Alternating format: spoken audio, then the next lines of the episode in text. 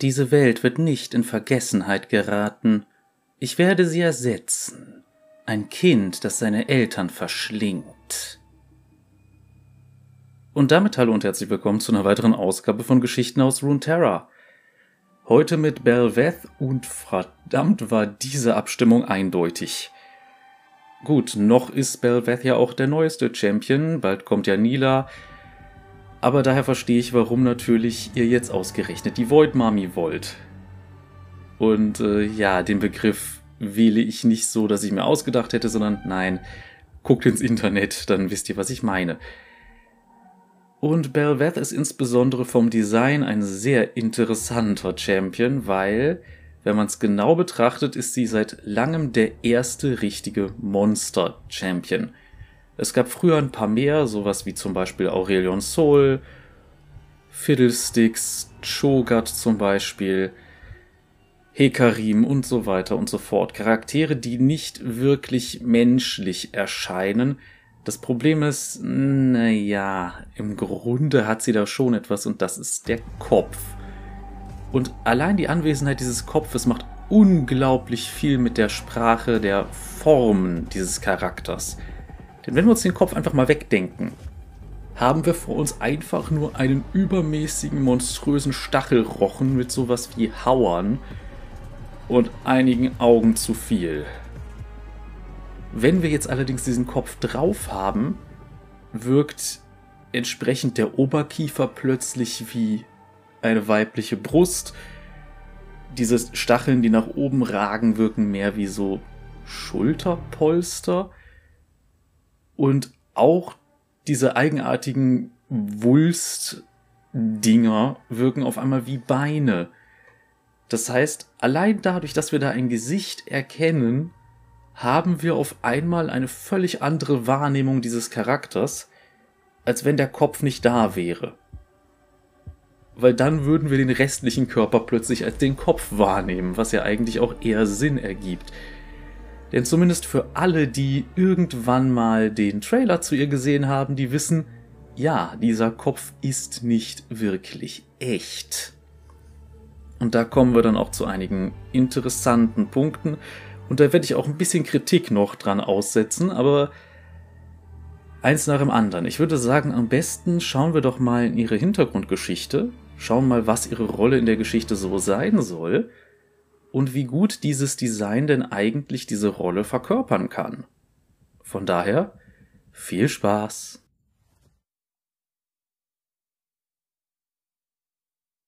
Belveth, die Kaiserin der Lehre Belveth, fasziniert von der Welt der Existenz und begierig danach, für sich selbst eine zu erschaffen, ist wie ein finsterer Tumor, der sich im Herzen der Leere ausgebreitet hat und durch den ganz Runeterra verzehrt und in ihrem eigenen verzerrten Abbild wiedergeschaffen wird.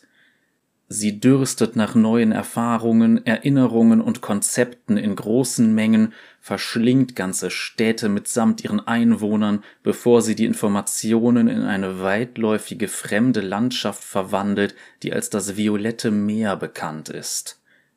Doch nicht einmal die Leere ist sicher vor ihrer Unersättlichkeit, wenn sie sich in ihr wie der urzeitliche Ozean ausbreitet und alles vor ihr zwingt, sich ihrer Welt des Verlangens zu unterwerfen oder zerstört zu werden.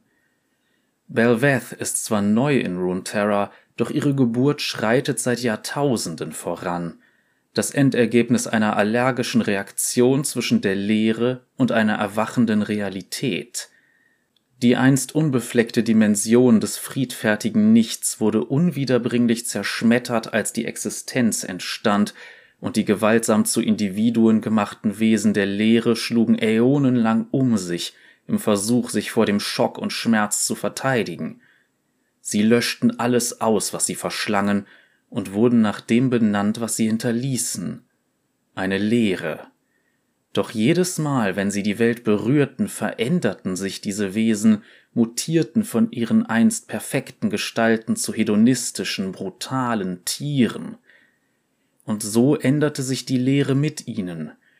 Nach jedem Kampf, jedem Einfall wuchs etwas immer Finstereres tief in einem verborgenen Mutterleib in den dunkelsten Winkeln der Tunnel der leeren Geborenen. Gebäude, Sonnenlicht, vormenschliche Gliedmaßen, die sich gen Nichts streckten.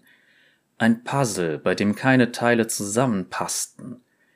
Die Leere hatte eine neue, abscheuliche Form angenommen, mit der Zeit genährt von Menschen, die für den Krieg Kluften öffneten, und den Beobachtern, die versuchten, in Freljord einzufallen, nahm dieses ketzerische Loch der Unschöpfung die Gegenteile der alten Lehre auf.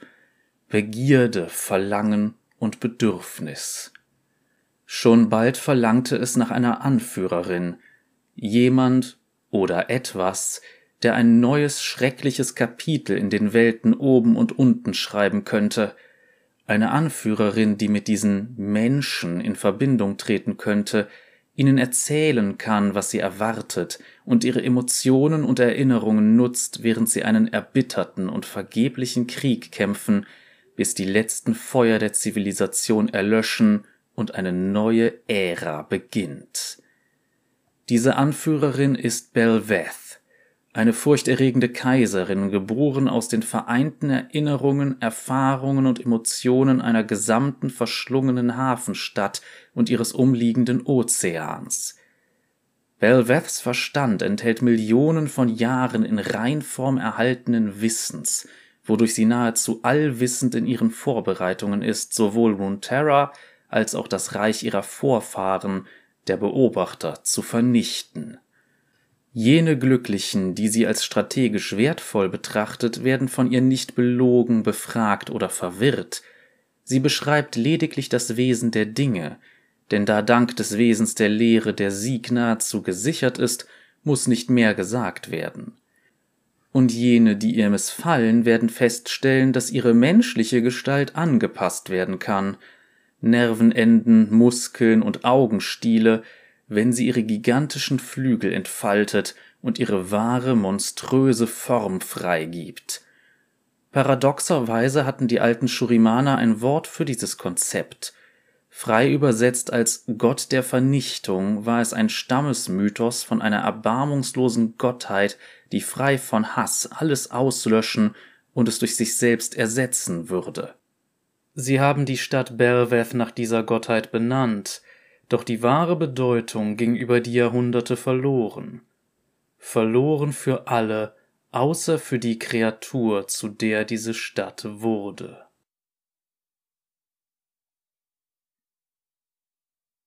Gut, und jetzt wird es Zeit für ein bisschen Kontext. Und ja, ich werde mich weiterhin weigern, die Bezeichnung Wächter für die Watchers zu verwenden, weil die Watchers nun einmal nichts bewachen. Darum benutze ich die eigene Übersetzung Beobachter für diese Biester im Freljord. Gern geschehen. So, zurück zu Belveth. Wie wir jetzt gehört haben, Belveth ist ein Wesen, das aus der Leere entstanden ist, nachdem eine gewisse Stadt verschlungen wurde. Und vor allem hat es eben damit zu tun, wie die Leere eigentlich ursprünglich funktionierte es gab die Lehre vor der eigentlichen Existenz. Das heißt, wir haben eine Art gewaltigen leeren Raum, in dem mehr oder weniger bewusstseinslose und gestaltlose Wesenheiten herumschwimmen, kein Vergleich zu irgendetwas anderem, es ist ruhig, friedlich, weil einfach nichts geschehen kann. Und jetzt taucht plötzlich diese schmerzhafte Existenz auf, die dafür sorgt, dass es plötzlich etwas anderes gibt. Es gibt Vergleiche, Unterschiede und eben vor allem Existenz. Und dadurch wird eben diesen Wesenheiten, naja, im wahrsten Sinne des Wortes etwas bewusst. Und sie fangen an, sich dagegen zu wehren, berühren diese Welt, dringen in sie ein und formen dort entsprechend aus den Materialien, die es dort gibt, die leeren Geborenen.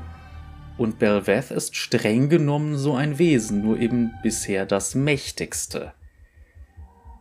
Und wenn wir jetzt andere Wesen der Lehre betrachten, wie zum Beispiel die Watchers, die Beobachter, die ja wirklich im Freljord erst einmal auch in die reale Welt übergegangen sind, dann wissen wir, dass das auch schon Situationen waren, in denen ganz eigenartige Gestalten mit zu vielen Armen zum Beispiel entstanden sind und wirklich sehr, sehr eigenartiges mit nicht fester Gestalt aufgetaucht ist, bis es dann halt eingefroren wurde.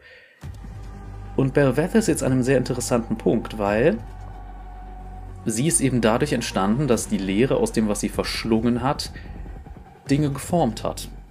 Und sie hat Eigenschaften von diesen Dingen, nämlich zum Beispiel ein Verlangen nach Existenz, nach Wachstum, nach Erinnerungen. Erinnerungen sind ja auch bei den Watchers wieder eine sehr interessante Sache gewesen.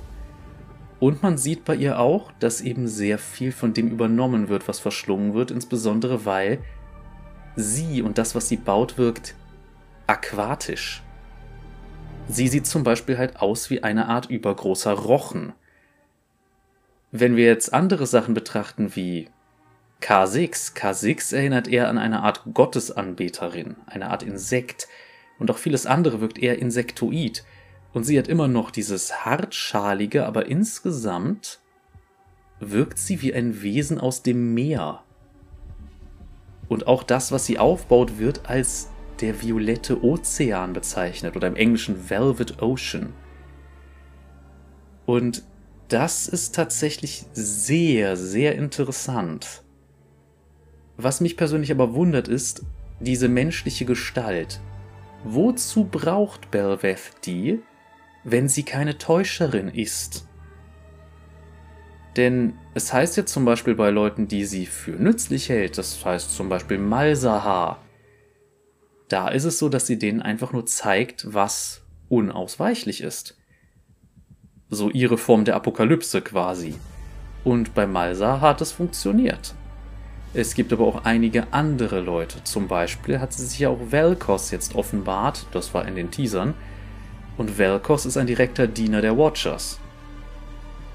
Und da ist das mehr oder weniger eine Kriegserklärung. Die Frage ist jetzt, wozu braucht Belveth eine menschliche Form? Und ohne jetzt irgendwie sexistisch sein zu wollen, warum eine weibliche Form? Ich würde das auch fragen, wenn es eine männliche Form wäre. Denn wenn sie aus den Überbleibseln einer Stadt entstanden ist, in dieser Stadt gab es Männer und Frauen. Warum ist es keine androgyne Gestalt? Weil Body Horror haben wir so oder so genug mit diesem Charakter. Warum also nicht eine Art seltsamen Geschlechtsmischmasch? Gut, vielleicht hat man Jared Rosen, der diesen Charakter designt hat und die Story geschrieben hat, einfach nicht gelassen. Aber übrigens, Jared Rosen war auch der, der die Fiddlestick-Story hervorgebracht hat. Der ist generell für den ganzen unheimlichen Kram bei Riot zuständig, habe ich das Gefühl. Von daher, ja, ich finde, das wäre interessant gewesen. Aber natürlich hat das Ganze so etwas Einladendes. Wie gesagt, sie hat eine sehr mütterliche Form, bis sie entsprechend zeigt, dass der eigentliche Kopf der Oberkörper ist und man wahrscheinlich gleich gefressen wird. Von daher, ja, es ist sehr interessant. Und wenn man sich dann auch das Video anguckt mit Kaiser, das wohlgemerkt auch nach zwei Kurzgeschichten spielt, die bisher noch nicht dran kamen und wahrscheinlich noch ein bisschen brauchen werden, bis sie dran sind, weil die sehr weit unten in der Liste stehen. Naja, da sehen wir, dass sie auch auf eine sehr interessante Art mit Kaiser umgeht und vor allem, dass sie auf eine sehr interessante Art sich bewegt und redet. Denn wenn man darauf achtet, bei ihrem Gesicht, wenn sie redet, also dem menschlichen Gesicht, passen tatsächlich die Lippenbewegungen nicht zu den Worten. Sie bewegt teilweise die Lippen, wenn nichts gerade gesagt wird, wenn kein Laut da ist, und umgekehrt. Und auch das Gehen ist mehr eine Art Hin und Her wippen, rhythmisch, aber ohne wirklich den Boden zu berühren. Sie imitiert, ohne richtig zu verstehen, wie es funktioniert, was dem Ganzen was unglaublich Fremdartiges gibt. Und vielleicht haben einige schon mal davon gehört, es gibt das sogenannte Uncanny Valley. Oder im Deutschen so etwas wie das ich überlege gerade, wie man es da nennt. Unheimliche Tal? Ich bin mir nicht ganz sicher. Wer sich jetzt fragt, was ist das Uncanny Valley? Das ist eigentlich etwas aus Charakterdesign, Animationstechnik und so weiter. Und das funktioniert auf eine sehr interessante Art. Es geht quasi darum, bis zu einem gewissen Grad werden Charaktere, die menschlicher aussehen, als vertrauenswürdiger und angenehmer wahrgenommen. Das heißt, am Anfang haben wir Charaktere, die komplett nicht menschlich aussehen, sowas wie R2D2, der auf eine andere Art sympathisch ist, aber wenn wir dann daneben Charaktere betrachten, die so halbmenschlich sind oder wo die Animationstechnik nach und nach besser wird, dann kommen wir an so einen gewissen Peak und dann kommen wir an einen Punkt, wo etwas zu menschlich aussieht, um so komplett animiert zu wirken, aber immer noch nicht menschlich genug, sodass zum Beispiel bestimmte Augenbewegungen fehlen oder sowas. Ganz gutes Beispiel dafür ist der Film Der Polarexpress. Der saß so tief im Uncanny Valley. Wie gesagt, da geht das dann extrem runter. Und dann sind wir in einem Bereich, wo man halt erkennt, da stimmt irgendwas nicht so ganz und das wirkt ganz unheimlich, so ein bisschen wie Schaufensterpuppen oder so etwas. Das heißt etwas, das erstmal menschlich wirkt, wo man bei genauem Hinsehen aber sieht, dass es nicht menschlich ist. Und Belveth ist explizit mit ihrer menschlichen Form so designt, dass das wachgerufen wird. Zumindest in diesem Trailer. Und das ist richtig, richtig gut gemacht. Von daher, ich kann es euch nur empfehlen, seht ihn euch nochmal an und achtet auf sowas. Ihr werdet sehen, dass es irgendwie verstörend, wenn einem das auffällt.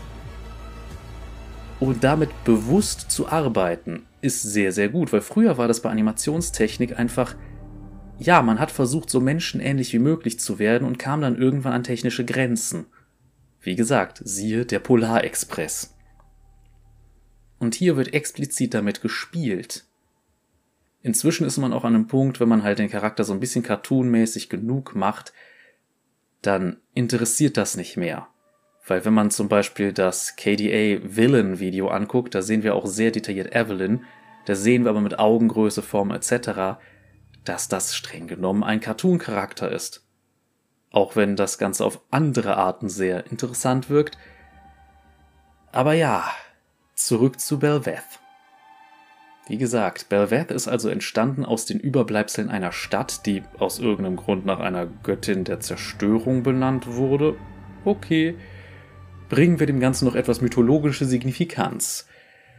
Und ja, ansonsten sieht, wie gesagt, bei ihr alles sehr aquatisch aus, Wasserlebewesenartig.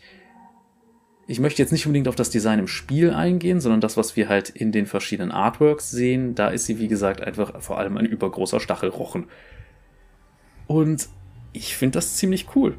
Vor allem, weil wir jetzt auch mal einen Charakter haben, der ein bisschen aus diesem rein hartschaligen ausbricht. Gut, bei Velkos hatten wir das auch mit seinen Tentakeln.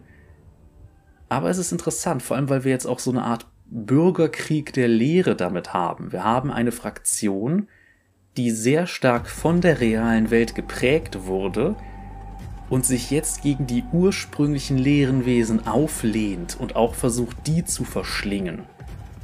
Was interessant ist, es bringt auf jeden Fall wieder eine ganz eigene Form der Tiefe. Die Frage ist dann natürlich, wo stehen die bisherigen leeren Champions? Was ist mit Shogat? Oder mit Cogmont? Das sind alles Wesen, zu denen Belveth auch eigene Voicelines hat, wenn sie denen begegnet. Allerdings muss man sagen, dass die meisten davon dringend ein Rework brauchen und dringend eine neue Story. Insbesondere wenn wir halt mal sehen, dass zum Beispiel Kha'Zix eine Verbindung zu Rengar hat und damit irgendwie auch eine Daseinsberechtigung, aber die ganzen anderen leeren Champions bis auf Vel'Koz irgendwie nicht so. Von daher ja gut, sie sind auch zu einer Zeit rausgekommen, wo es eben noch keine komplett zusammengehörige leeren Ästhetik gab. Jetzt haben wir das. Und ich finde es sehr interessant. Ich hätte wahrscheinlich Belveth noch ein kleines bisschen unheimlicher gemacht und etwas weniger menschlich an einigen Stellen. Zum Beispiel hätte ich ihr gerne noch ein paar mehr Augen verpasst an Stellen, wo sie eigentlich einfach nicht hingehören und übrigens, äh, es gibt auch noch ein paar andere Sachen, die man mit Formsprache und sowas ein kleines bisschen reininterpretieren kann in einige Sachen von ihrer Ausgestaltung, insbesondere halt so, dass das klingt jetzt ganz komisch, es gibt das Bild der sogenannten Vagina dentata. Wie gesagt, man hat bei ihr so eine Art sehr unheimliches Mutterbild, was ja auch sehr zu dem passt, was sie sein soll. Und sie sagt ja auch in ihrer eigentlich ersten Line, die halt in ihrer Universe-Page direkt drin steht, sie ist ein Kind, das ihre Eltern verschlingt. Und gleichzeitig wird sie als Kaiserin und Mutter dieser anderen Wesen betrachtet. Und das ist sehr verstörend, hat schon sehr viele Elemente von kosmischem Horror, was äh, durchaus sehr, sehr interessant ist. Und ich finde die Umsetzung gut. Das Einzige, was mich ein bisschen stört, ist eben, dass man ihr diese menschliche Seite noch verpassen musste, dieses menschliche Aussehen, weil sie hat jetzt nicht so die Art Anglerfischjagdweise, sondern sie ist halt ein Wesen, das sich zeigt, mit Leuten kommuniziert, sie aber nicht täuscht, sondern sie ist ehrlich. Warum also eine falsche Gestalt? Und warum eine menschliche Gestalt, die auch auf eine gewisse Art anziehend wirken soll? Gut, man kann natürlich jetzt sagen, es soll für den Zuschauer so wirken. In der Welt spielt es vielleicht gar keine so große Rolle. Aber dann ist immer so diese Frage, warum eigentlich? Dann hat es ja keinen narrativen Wert.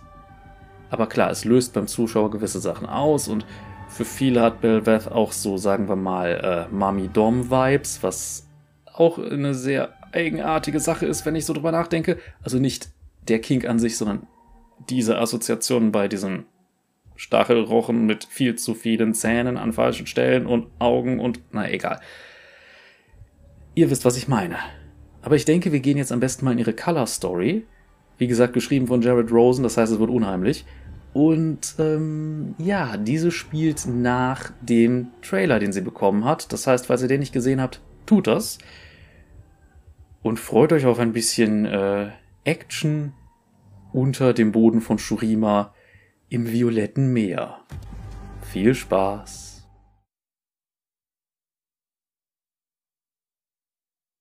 Der Wirbel des Nichts von Jared Rosen Okay, keucht Kaiser und blickt hoch zu der Gestalt, die vor, über und gleichzeitig überall um sie heranwächst. Die Flügel des Monsters breiten sich zwanzig Armlängen in jede Richtung aus und nehmen ihr gesamtes Sichtfeld ein. Nicht, dass Kaiser etwas anderes sehen hätte können, da ein halbes Dutzend Arme ihren Kopf gegen die Wand drückten. Die Masse der Kreatur dehnt sich weiter aus und erfüllt den Ozean der Albträume, den sie ihr Heim nennt, jeder funkelnde Zahn jetzt so groß wie ein erwachsener Mensch und immer weiter wachsend. Ihre vier gierigen Augen blicken kühl und gleichgültig auf Kaiser hinab, vielleicht auch hungrig. Bei dieser Größe lässt sich das schwer einschätzen. Sie mochte sie lieber, als sie noch die Gestalt einer Person hatte. Okay, wiederholt sie, sie kann ihre Rüstung nicht bewegen, die in einer Art gelähmter Ehrfurcht erstarrt ist. Der Anzug ist ein Parasit, eine der einfacheren Kreaturen, die die Leere ausspucken kann. Kann er überhaupt so etwas wie Ehrfurcht empfinden? Egal, jedenfalls kann sie ihren Körper nicht bewegen. Sollte sich nicht etwas drastisch ändern, ist das wahrscheinlich ihr Ende. Kaisars Gedanken kreisen um letzte Möglichkeiten, ihre Kanonen zurück gegen die Wand feuern, sie in das Maul von diesem Ding feuern, den Schlund? Sie denkt daran, wie schnell dieses Monster ist und wie groß es ist. Schnell und groß, fantastisch. Ein letzter Versuch bringt vielleicht nicht viel, und dann würde Kaisar bestimmt sterben. Aber es wäre zumindest etwas. Sie könnte es Schmerzen verspüren lassen. Mein, mein wahres Ich missfällt dir, spricht es viel zu ruhig. Seine Stimme ist so laut, dass sie die ganze Umgebung erzittern lässt, dass entsetzliche Trümmer losbrechen, während tausende Raubfische aus der Leere aus den gezackten Löchern dringen. Eine Stimme, die biegt, sich zusammenzieht, flüstert und schreit. Ihre Schichten hallen ohne Ende wieder, eine Arie gesungen von nicht einer, sondern von Millionen Stimmen. Kaisars Augen weiten sich, als sie es erkennt. Dort sind all die Leute hin. Die Leere war in weniger als einer Stunde durch die jetzt sehr ehemalige Stadt Belveth geprescht. Kaiser hat es nicht rechtzeitig geschafft, und nun ist die einst so belebte Metropole verschwunden. Alles, jeder. Was verblieb, erinnert nun an einen riesigen leuchtenden Krater aus zerschmetterten Trümmern, die sich in etwas unerkennbar Fremdes verwandelten.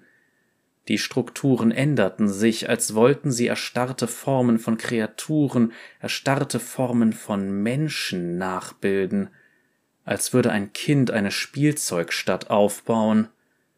Aber wo waren die Menschen hin, die Vastaya, die Tiere und die Pflanzen?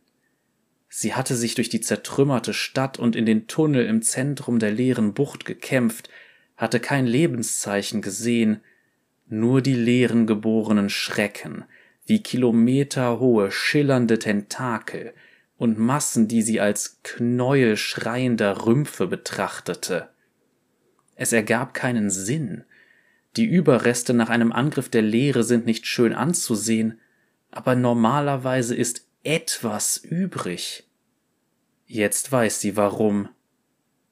Du bist die Stadt, zischt Kaiser durch die vibrierende Mauer aus Geräuschen. Belveth, bist du? Ja, sagt Belveth und wogt sanft seine ihre Flügel. Die rohen Komponenten ihrer Leben dienten meiner Geburt als Ursprung. Erinnerungen, Emotionen, Geschichte. Ich bin gleichermaßen Belveth, wie Sie es waren und beanspruche den Namen für mich. Belveths gigantischer Körper sträubt sich. Goldene Strahlen erhellen sanft das Licht über der Gestalt, fassen die falsche Sonne des Meers der Leere wie Ringe einer sterbenden Welt ein. Neu geformtes Fleisch atmet, als es gegen die Imitation einer Flutwelle wogt, die Adern kurz erhellt bevor sie sich von der Haut des Monsters lösen, sie alle irgendwie lebendig und unabhängig, Völker in sich selbst. Schwärme aus zehntausenden leeren Fischen schwimmen um ihre Königin wie Vögel, die um den Gipfel eines entfernten Berges kreisen. Wunderschön auf seine eigene Art. Hätte die Leere eine Göttin, so würde sie aussehen abscheulich und monströs und schön. Kaiser ist derart von der schieren Größe dessen, wovon sie Zeugin wird, ergriffen, dass sie kaum bemerkt, wie die Arme in der Wand sie nicht nur losgelassen, sondern sie zu Boden gleiten lassen haben. Es ist schwer, alles auf einmal zu verinnerlichen. Es hat seinen eigenen Namen erwählt, denkt sie und wischt wie aus einem Reflex eine leeren Hand von ihrer Schulter, das ist unmöglich. Wesen aus der Lehre benennen sich nicht selbst. Die meisten, wie die Xersai, sind nach Konzepten aus der Geschichte von Shurima benannt, üblicherweise von jenen, die glücklich oder unglücklich genug waren, die Begegnung mit einem der Monster in den Dünen überlebt zu haben. Sie haben weder die nötige Geistesgegenwart noch die Selbstwahrnehmung. Aber viel wichtiger ist, für die leeren Geborenen haben Namen keinen Wert. Sie sind eine Erfindung der lebenden Welt und sie wollen sie nicht. Warum also sie?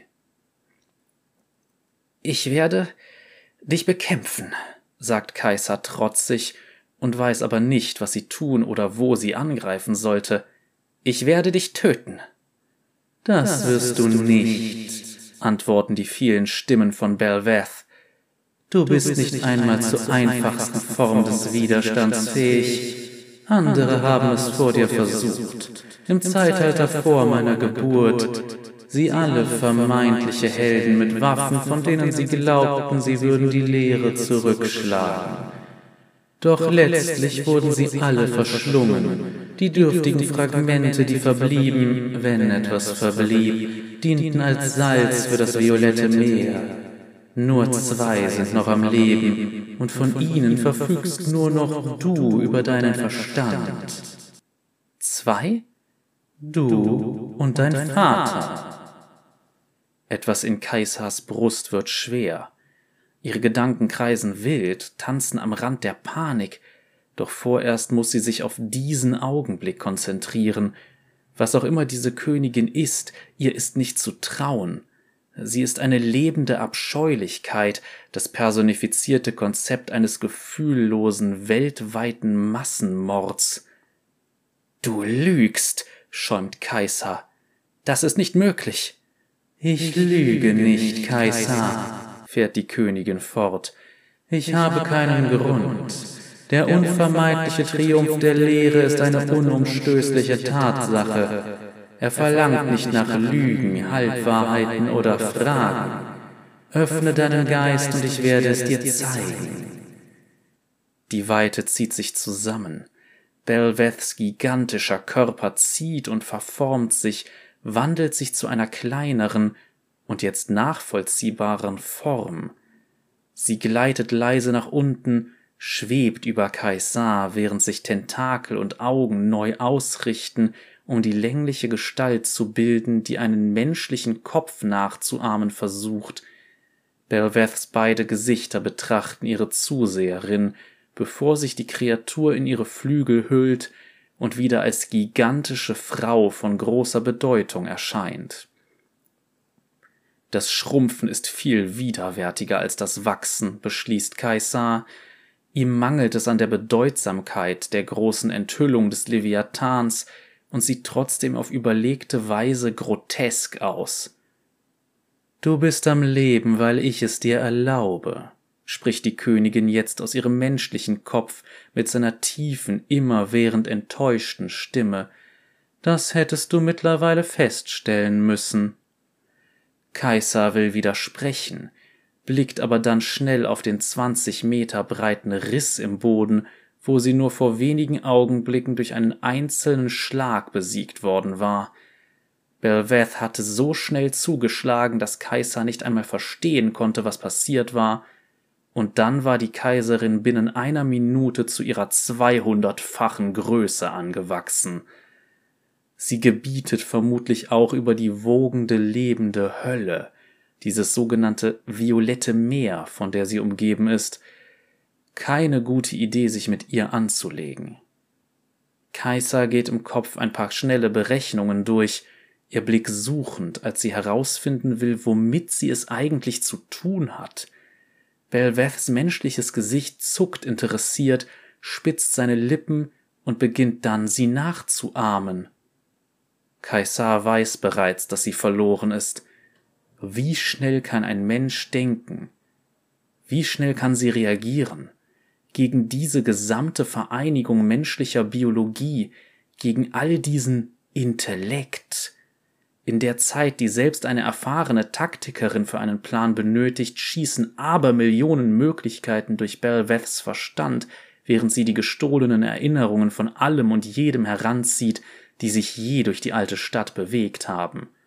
Eine unvorstellbare Anzahl Leben. Jeder gefangene Gegner, der seit der Entstehung von Runeterra einem übermächtigen Feind gegenüberstand, konnte von der synaptischen Wahrnehmung dieses Dings verwendet werden, seine Emotionen katalogisiert, seziert und durchdrungen, bevor Kaiser blinzeln kann. Was passiert also jetzt? fragt Kaiser. Was ist schon eine Antwort, wenn dein Gegner tausend hat? Du wirst folgen, sagt die Königin, dreht sich um und schwebt durch dichte Beete mutierter Korallen, die ihr ehrfürchtig den Weg frei machen. Kaisar hält inne, sieht zu, wie ihre Gastgeberin still durch das Chaos halber Gebäude, geisterhafter Gliedmaßen, zusammengenähter Halbobjekte und schimmernder Strukturen gleitet, all das in der plumpen Nachahmung von menschlichen Wesen, die durch einen Garten spazieren. Toll, denkt sie, Sogar für die Lehre ist das hier eigenartig.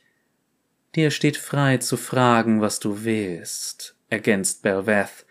Dieser letzte Teil erregt Kaisars Aufmerksamkeit. Klar, also erste Frage, was bist du? fragt Kaisar, ihre Rüstung jetzt entspannt und mobil, während sie aus sicherer Entfernung folgt. Sie wischt einen schwebenden Teddybär zur Seite, der mit einem Dutzend flatternder Möwenflügel verbunden wurde, und würgt, als die Kreatur mit ihrem eigenen Gewicht kämpft. Was ist all das? Aus welchem Teil der Lehre kommst du? Ich bin die Lehre, antwortet Belveth, und dies ist, was wir werden. Kaisar stottert. Äh, aber du sagtest, du wurdest aus Menschen erschaffen. Die Stadt. Meintest du, du willst die Stadt werden? Nein, sagt Belveth. Die Lehre existiert seit Jahrtausenden. Bevor die ersten Sterne im Nichts entzündet wurden, das jenseits dieser Welt liegt, waren wir. Perfekt, einzigartig und still. Und dann entstand der Klang.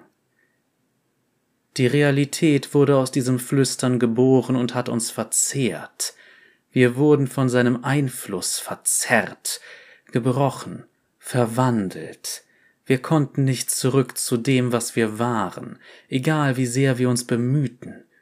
Meine Vorfahren, die Beobachter, versuchten in die Existenz einzudringen und sie zu zerstören, doch sie wurden von ihr verdorben, getrieben Anbetung zu begehren, größeres Verständnis zu gewinnen. Und in einem Moment wurden sie verraten, sich zu verändern, so gewaltsam, so vollständig, nur um aufgegeben zu werden. Das erfüllte sie mit einem unbeschreiblichen Hass.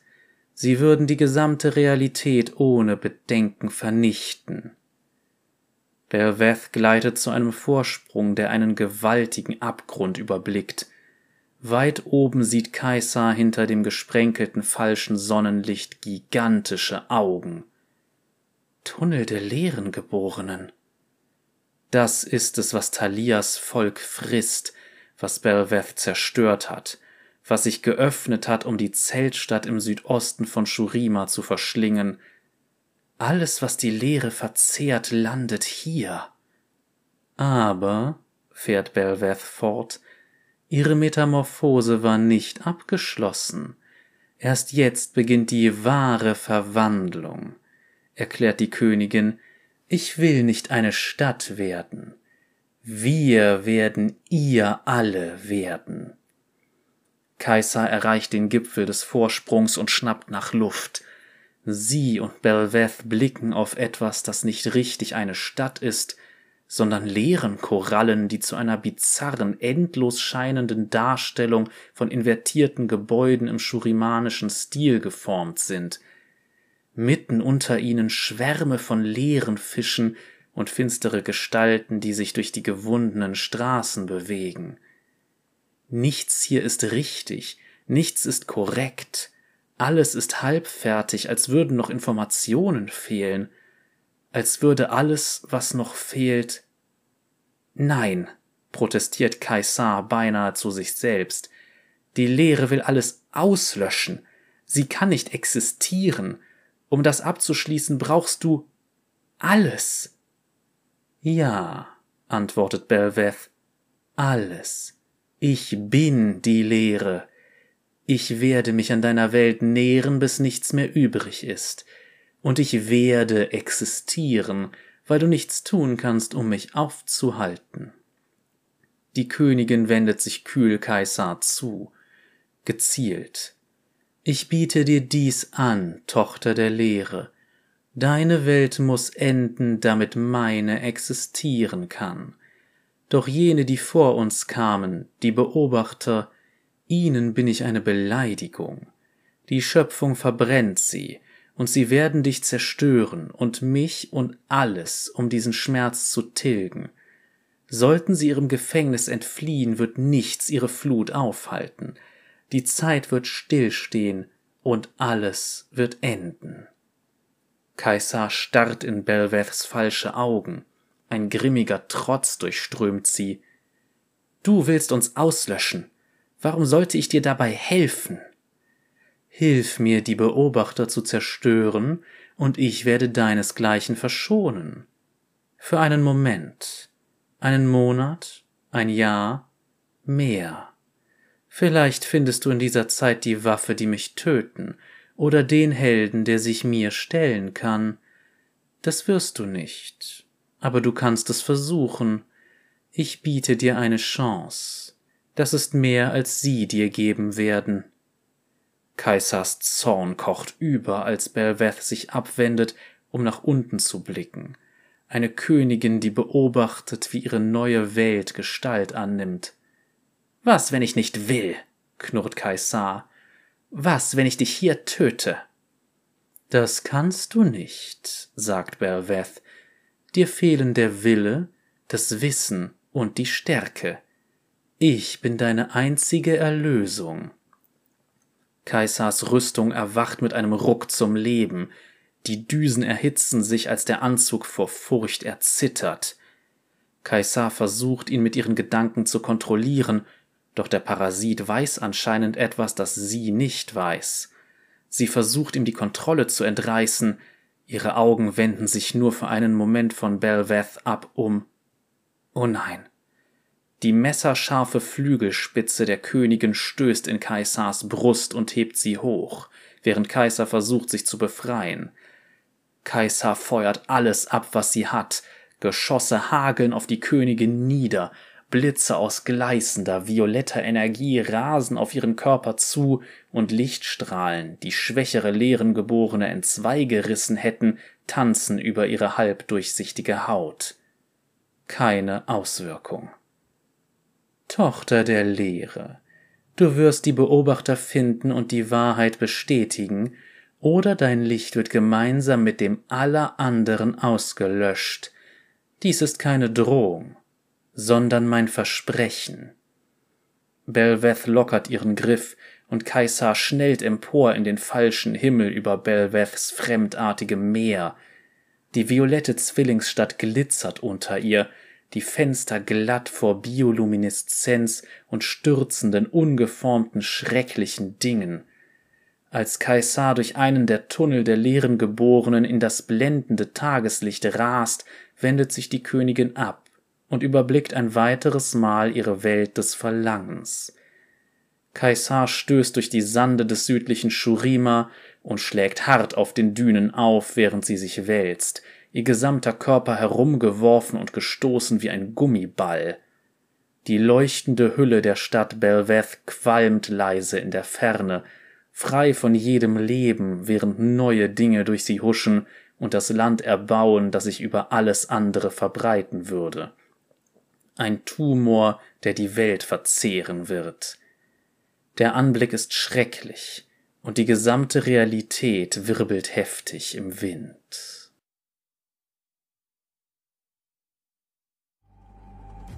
So, und das war jetzt auch ihre Color Story und ja, da ist eine Menge passiert und es ist, glaube ich, ganz gut, dass wir schon eine Kaiser-Folge hatten.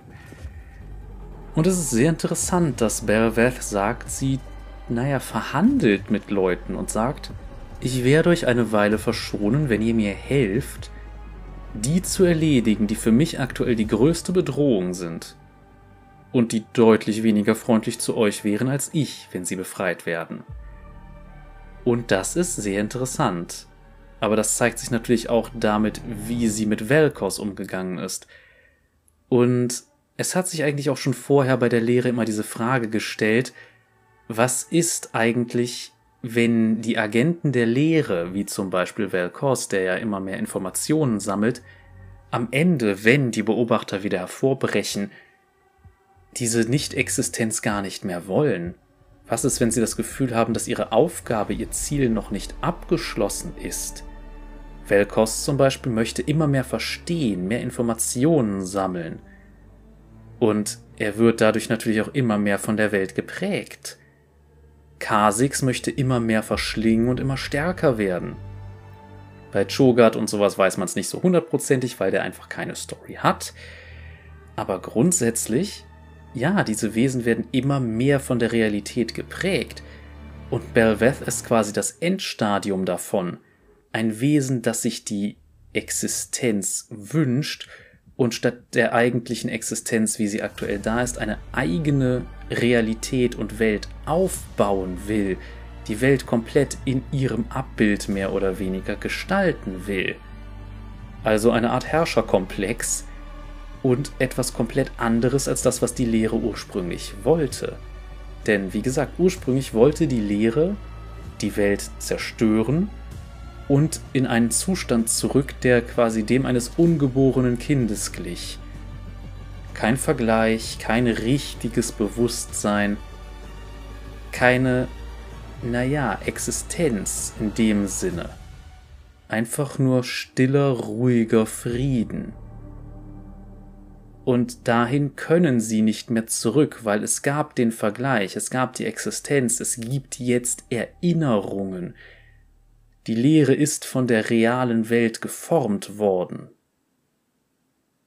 Und das heißt, dass die neue Lehre, die auf Dauer dadurch entstanden ist, quasi der weniger konservative Teil, immer noch zentrale Eigenschaften hat, wie dass sie verschlingt und die reale Welt korrumpiert, aber jetzt will sie existieren und sie will herrschen. Und das ist eine beunruhigende Entwicklung. Und daher finde ich Belveth als Charakterkonzept richtig, richtig gut. Und das hat natürlich auch rein narrativ gesehen ein unglaubliches Gewicht. Ich bin gespannt, was sie mit ihr machen. Es soll ja ein entsprechendes Event geben. Und ich hoffe, dass das etwas besser ablaufen wird als das Renation Event. Die Frage ist jetzt halt nur, wie sieht das aus? Schließen sich Charaktere Belveth an und kämpfen erst in Bereichen wie Freljord gegen die anderen, urtümlicheren Lehren Oder wird sich zuerst gegen Belveth verbündet, sie eventuell niedergeschlagen oder zurückgedrängt und die Beobachter werden erstmal im Eis ignoriert? Das ist eine eigentlich ziemlich wichtige Frage. Und gerade diese Unausweichlichkeit der, naja, triumphierenden Lehre ist ein sehr interessanter Punkt. Wie gesagt, das geht so in Richtung des kosmischen Horrors.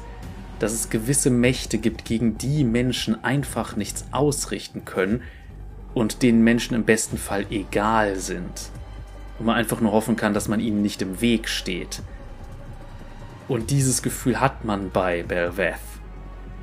Immerhin wurde jetzt in der Story auch so ein bisschen erwähnt, was diese menschliche Form soll. Sie macht die Interaktion mit Sterblichen einfach einfacher, weil sie dann eben nicht 200 mal so groß ist wie sie. Was aber eigentlich ja durchaus passen würde für eine Art allumfassende, gewaltige Herrscherin. Letzten Endes äh, spielt es aber keine so riesige Rolle. Ich bin wie gesagt gespannt, wie es weitergeht aber ich verstehe ein paar Sachen immer noch nicht ganz. Und wenn man tatsächlich mal sich den Kopf von Belveths wahrer Form genauer ansieht, tatsächlich haben diese Hörner auch ein bisschen was von einer Krone. Also man sieht sehr stark diese Einflüsse von, naja, einflussreichen Menschen auf ihren Verstand und ihre Persönlichkeit. Ich bin, wie gesagt, sehr gespannt, wie es mit ihr weitergeht. Aber genug davon, kommen wir jetzt erstmal zur Abstimmung für die Folge in zwei Wochen. Wieder einmal hat mein Zufallsgenerator drei Champions ausgespuckt, die wir noch nicht behandelt haben. Und die diesmal zur Auswahl stehen. Ihr könnt in meinem Community-Tab wie immer abstimmen. Zur Auswahl stehen Kartus, der Todessänger, Ramus, das Panzergürteltier und Karma, die Erleuchtete. Fassen wir diese Charaktere, die alle ein bisschen älter sind, mal kurz zusammen.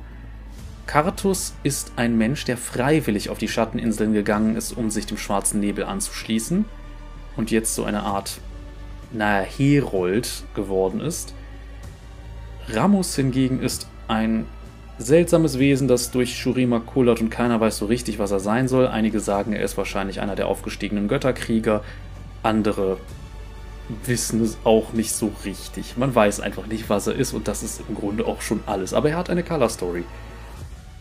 Und Karma ist so etwas wie der Dalai Lama von Ionia, eine spirituelle Führerin, die immer wieder ja mit dem Geist des Landes wiedergeboren wird. Die aktuelle Karma heißt zum Beispiel Dara.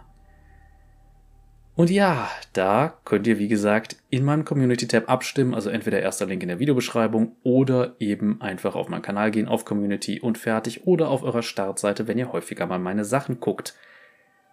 Diesen Charakter gibt's dann in zwei Wochen. Ansonsten gibt's nächste Woche den letzten Teil von Schatten und Schicksale. Danach geht's dann erstmal los mit Gezeitenbrand. Das wird auch interessant. Also die Story, wie Gangplank ursprünglich mal entthront wurde. Das wird lustig.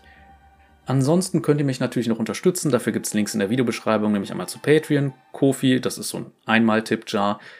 Oder eben Bandcamp, wenn ihr mal ein Hörbuch von mir kaufen wollt, das aber nicht die Vorlesequalität hat, die ich inzwischen erreicht habe. Also man wird mit den Jahren halt auch besser.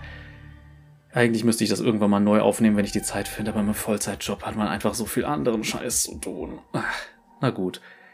Jedenfalls könnt ihr das da machen und ich wundere mich immer noch, dass es Leute gibt, die mir Geld geben dafür, dass ich das hier mache. Es gibt sogar Leute, die mir inzwischen regelmäßig Geld geben auf Patreon. Das ist interessant. Also ich kann es immer noch nicht ganz fassen, aber ich freue mich natürlich auch drüber und ja, ich denke, am ehesten können wir dann hier jetzt mal abschließen.